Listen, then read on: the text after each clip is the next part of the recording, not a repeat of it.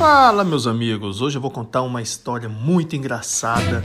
Não sei se vocês conhecem Hermes e Renato, grupo de comédia que fazia muito sucesso na época da MTV. Foram para outras emissoras, mas não era a mesma coisa. E eles tinham vários, vários artistas que eles interpretavam, né, da música, e um deles era o Massacration, né, que era uma banda de metal. Então vamos lá, vou contar uma história muito doida agora sobre este momento. O ano era 2005. Eu trabalhava como voluntário no maior festival da América Latina, no maior festival de rock, né, o Porão do Rock. Eu fazia isso porque, como eu tinha uma banda né, de rock, os Gonorantes, ou ainda tenho, né? Porque, como eu tô no outro país, tá difícil da gente reunir agora.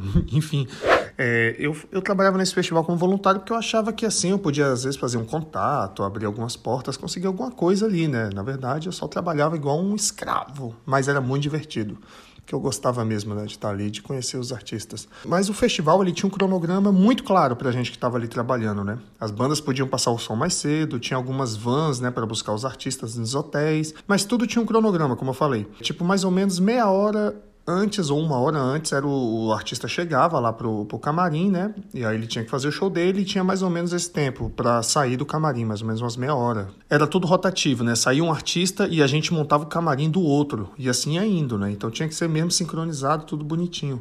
Porém, nesse dia ia ter o show do Massacration.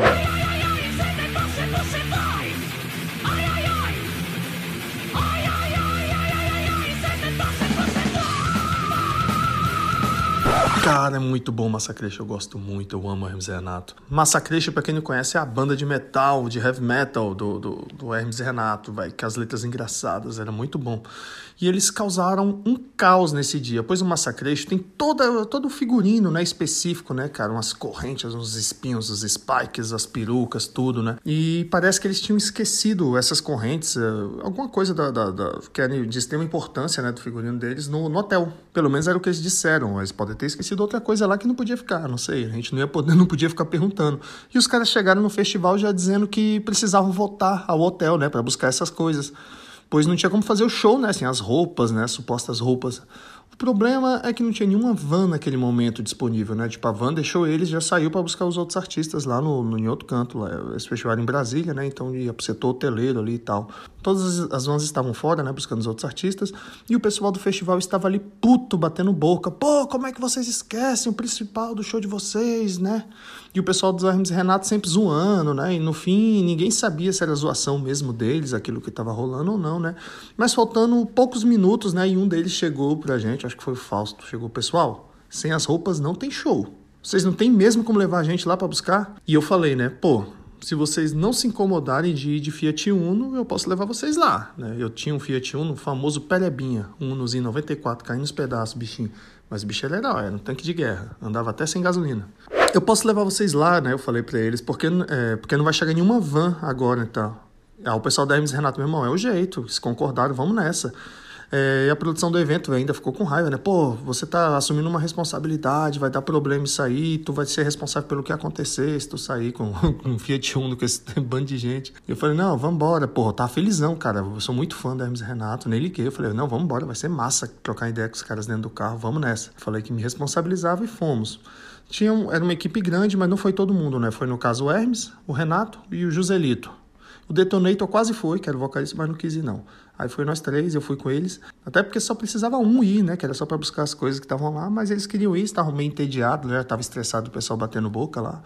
Beleza, e queriam ver um pouquinho de Brasília, como se fosse ver alguma coisa, porque o porão do rock já é perto dos hotéis, né? Então, beleza, chegamos lá no hotel, eles subiram, fiquei esperando lá embaixo, eles desceram com as bolsas, né? Com os barulhos mesmo de de metal de corrente nessas bolsas, uns spikes, umas perucas, uns negócios pendurados. Descemos, demos a volta lá. O problema é que nós, a gente, ao tentar entrar de novo no festival, o segurança não deixou a gente entrar, né? E eu explicando que era voluntário, mostrei meu crachá e o segurança disse que, que eu tava tentando levar a gente escondido, né, pro, pro backstage do festival e que ia tomar meu crachá tal, e eu, e eu não ia poder mais trabalhar lá com eles. Então eu tentei, eu tentei ligar pra produção, né, pro pessoal lá, cara, ninguém me atendia, que tava uma correria, maior estresse.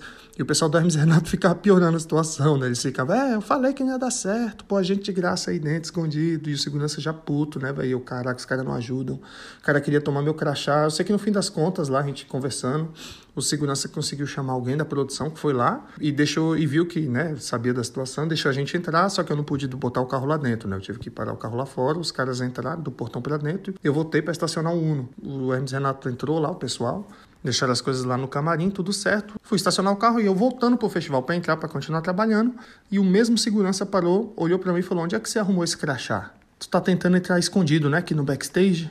E eu, cara, não é possível, velho. Eu respirei fundo.